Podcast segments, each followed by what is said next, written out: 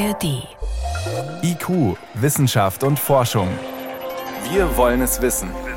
Ein Podcast von Bayern 2 in der ARD Audiothek. Heute mit Martin Schramm. Die meisten Bakterien sind harmlos, ja sogar hilfreich. Sie leben in unserem Darm, helfen uns beim Verdauen und so weiter. Einige allerdings machen uns krank. Wirksam bekämpfen können wir sie meist nur mit einer Waffe, mit Antibiotika. Und selbst diese Waffe droht zunehmend stumpf zu werden. Denn manche Keime werden einfach resistent. Da lässt eine Meldung aus den USA aufhorchen. Forscher hätten eine Art Superantibiotikum entdeckt das selbst gegen solche hartnäckigen, resistenten Keime wirken könnte. Das wollen wir einordnen. Zuvor geht mein Kollege Philipp Artelt der Frage nach, wie solche Resistenzen überhaupt entstehen und warum sie so problematisch sind. Die Geschichte beginnt Ende des 19. Jahrhunderts. Der französische Chemiker Louis Pasteur entdeckt, dass manche Mikroorganismen andere an der Entwicklung hindern. Pasteur beschreibt also die Wirkung eines Antibiotikums. Ein halbes Jahrhundert später, Penicillin, das erste Antibiotikum der Medizingeschichte, ist zum unverzichtbaren Wundermittel geworden. Gegen Wundinfektionen der Soldaten im Zweiten Weltkrieg ebenso wie gegen viele weitere Krankheiten. Aber die Antibiotika haben Schattenseiten. Immer mehr Bakterien gewöhnen sich an den neuen Feind, sie mutieren, verändern sich, manche von ihnen überleben die Behandlung und bilden den Ausgangspunkt für weitreichende Resistenzen. Die Wundermittel werden wirkungslos. Ich finde, das Problem ist sehr groß. Es wird immer größer. Gregor Fuhrmann forscht an der Uni Erlangen an neuen Mitteln gegen Infektionen. Wenn man die Zahlen aktuell sich anguckt, sind die noch, sagen wir mal, im Vergleich zu vielleicht Krebstoten noch nicht so schlimm. Also in Europa sind wir so 35.000 Todesfälle jedes Jahr. Weltweit sagt man ungefähr so 1,3 Millionen sind mit solchen Resistenzen irgendwie in Verbindung. Die sterben nicht unbedingt an den Resistenzen, aber die tragen sowas mit sich. Antibiotika bekämpfen Bakterien ganz unterschiedlich. Manche greifen die Außenhülle an, manche wirken auf den Folsäurestoffwechsel im Inneren des Bakteriums, manche verhindern die Bildung von Eiweißen in der Bakterienzelle. Und an all diesen Angriffspunkten der Antibiotika können sich Resistenzen bilden. Die Zellhülle kann undurchlässig werden, die Eiweiße werden unempfindlicher oder das Bakterium verändert die Chemie des Medikaments selbst. Je häufiger ein Antibiotikum eingesetzt wird, desto größer ist diese Gefahr. Vor allem dann, wenn falsch behandelt wird, wenn Antibiotika nicht konsequent genommen werden und so ein paar Erreger überleben können. Oder wenn sie bei einer Virenerkrankung eingesetzt werden. Gegen Viren wirken Antibiotika nicht, aber sie fördern neue Resistenzen im Körper. Das Antibiotikum wirkt dann nicht mehr. Ein weiteres Problem die Massentierhaltung. Gregor Fuhrmanns Kollege Rainer Böckmann forscht an neuen Wirkstoffen. Ja, ich komme selber aus der Landwirtschaft und vor 30, 40 Jahren hat jeder Landwirt Antibiotika in Hülle und Fülle im Stall gehabt. Antibiotika in der Tiermast, ebenfalls ein großes Problem, denn das schafft resistente Keime. Gregor Fuhrmann. Mal ein paar Zahlen zur Veranschaulichung. Also 2015 hat man in Deutschland insgesamt 1400 Tonnen Antibiotika verbraucht. Und davon wurden aber 800 Tonnen in der Veterinärmedizin eingesetzt. Und den Hühnchen in Deutschland, da werden Sie wahrscheinlich keine Probleme mit haben, aber es gibt tatsächlich Studien, die zeigen, Hühner, die aus Europa exportiert werden nach Asien oder Afrika, die werden verladen aufs Schiff, kommen in Afrika an und tragen schon 30, 40 Prozent Resistenzen mit sich. Ob bei der Tierhaltung oder bei der Gabe von Antibiotika an Menschen, es tut sich was. In unseren Krankenhäusern werden heute Antibiotika gegeben, die zielgenau auf den Krankheitserreger wirken und nicht noch zusätzlich auf viele Keime, die gar kein akutes Problem sind. Antibiotic Stewardship nennen Mediziner diesen Ansatz. Auch regionale Unterschiede bei den Resistenzen werden dabei berücksichtigt. Also in Europa sieht man das ganz deutlich, ist so ein Nord-Süd-Gefälle, weil einfach die skandinavischen Länder da auch mehr darauf geachtet haben, glaube ich, auch dieses Stewardship schon früher implementiert haben und teilweise in den südeuropäischen Ländern lange Zeit auch Antibiotika frei verkäuflich waren in der Apotheke. Also ich erinnere mich, in Spanien war das, ist mittlerweile auch nicht mehr. Und tatsächlich, erste Erfolge gibt es schon.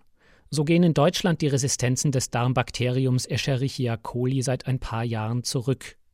Die alten Antibiotika könnten wieder wirksam werden, wenn wir sie nur mit Bedacht einsetzen.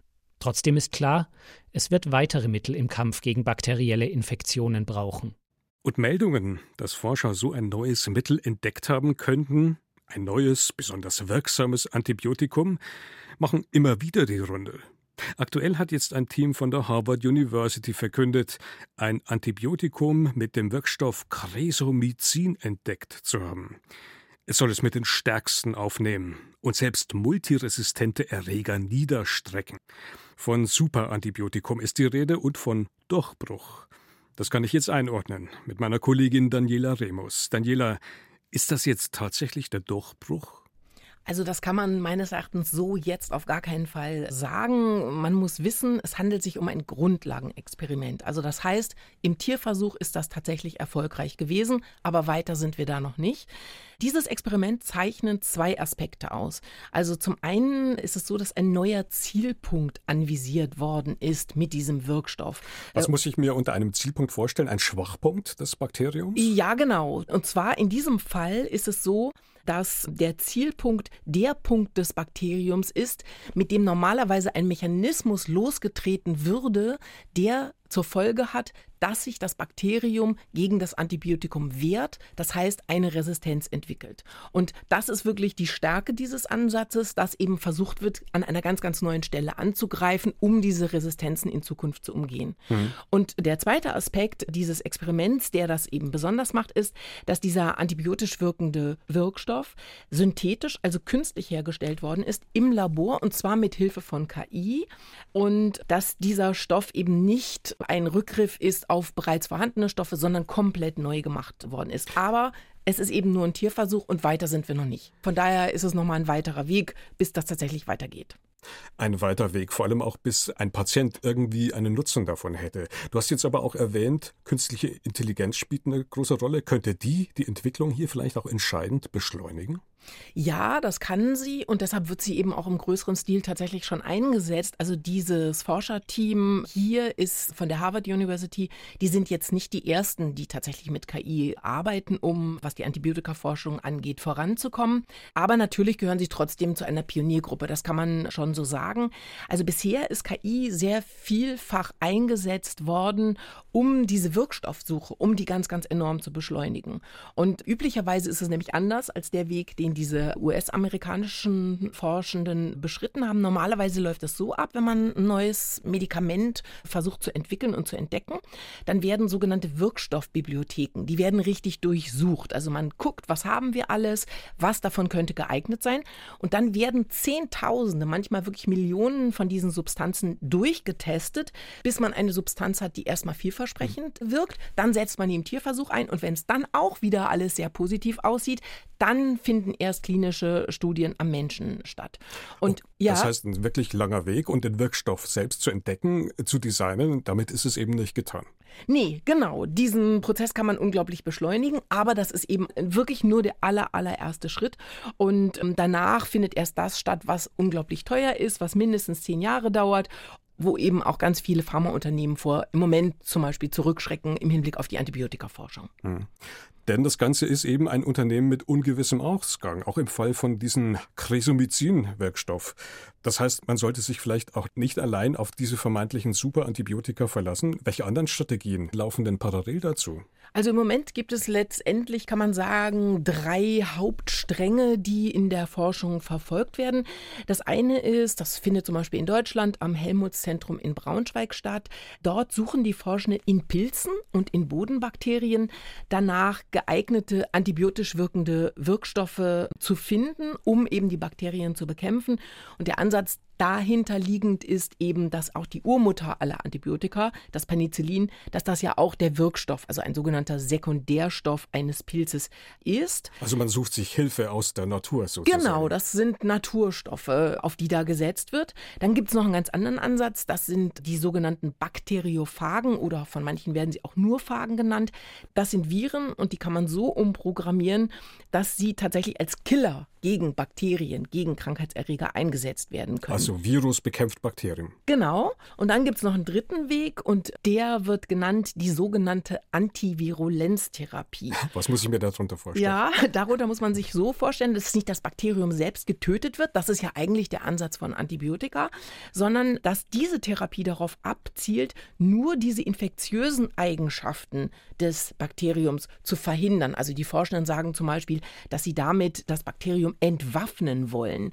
Ja, und das ist zum Beispiel ein Forschungsansatz, den eine Arbeitsgruppe von der Universität Köln Anfang dieses Jahres vorgestellt hat. Da ist es ihnen gelungen, mit diesem Ansatz tatsächlich Tuberkuloseerreger zu bekämpfen. Und daran arbeiten eben relativ viele Arbeitsgruppen, weil der Gedanke hier eben ist tatsächlich der positive, wir können durchbrechen diesen Wettlauf zwischen der Entwicklung neuer Medikamente und der Resistenzbildung der Bakterien. Mhm. Das heißt, man macht aus bösen Bakterien am Ende neutrale oder vielleicht sogar gute Bakterien. Ja, das ist die Hoffnung, die damit verknüpft ist, zumindest daraus äh, neutrale Bakterien mhm. zu machen. Mhm. Also aktuell laufen da viele Strategien parallel. Dennoch ist natürlich die Frage, wann können wir wirklich mit so einem marktreifen Superantibiotikum rechnen? Ja, das ist die entscheidende Frage und das ist auch die Frage, die ich natürlich nicht beantworten kann. Ganz wichtiger Faktor, um diese Frage wirklich äh, seriös beantworten zu können, ist, die Pharmaindustrie müsste sich dieses Themas wirklich annehmen.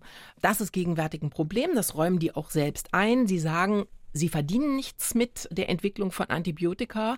Und zwar sowohl mit denen, die bereits seit Jahren auf dem Markt sind, verdienen sie nichts.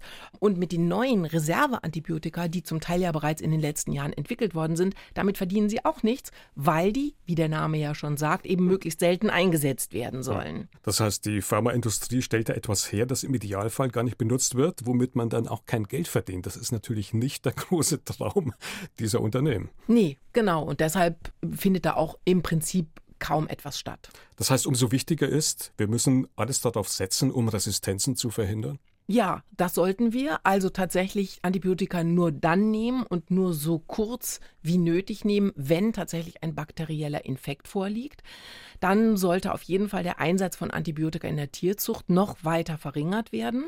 Und wir müssen gucken, dass wir das Thema vor allen Dingen auch global in den Griff bekommen. Also bei uns ist das noch relativ überschaubar mit den Resistenzen, sage ich jetzt mal so ein bisschen hemdsärmlich. Aber in anderen Ländern, im südlichen, im östlichen Europa, in bestimmten Ländern Afrikas und asiatischen Ländern, da gibt es eben sehr, sehr viel mehr Resistenzen.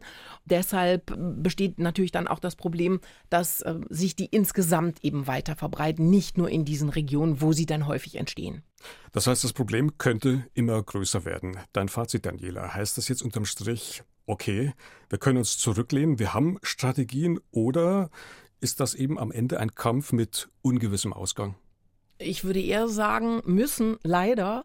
Es ist ein Kampf mit ungewissem Ausgang, aber die Ansätze, die im Moment verfolgt werden, die sind, denke ich, schon ziemlich vielversprechend. Insofern äh, können wir zuversichtlich sein, aber im Moment äh, sieht alles noch nicht nach dem wirklich großen Durchbruch aus, auch nicht mit dem Wirkstoff, der jetzt als letztes gefunden und entwickelt worden ist.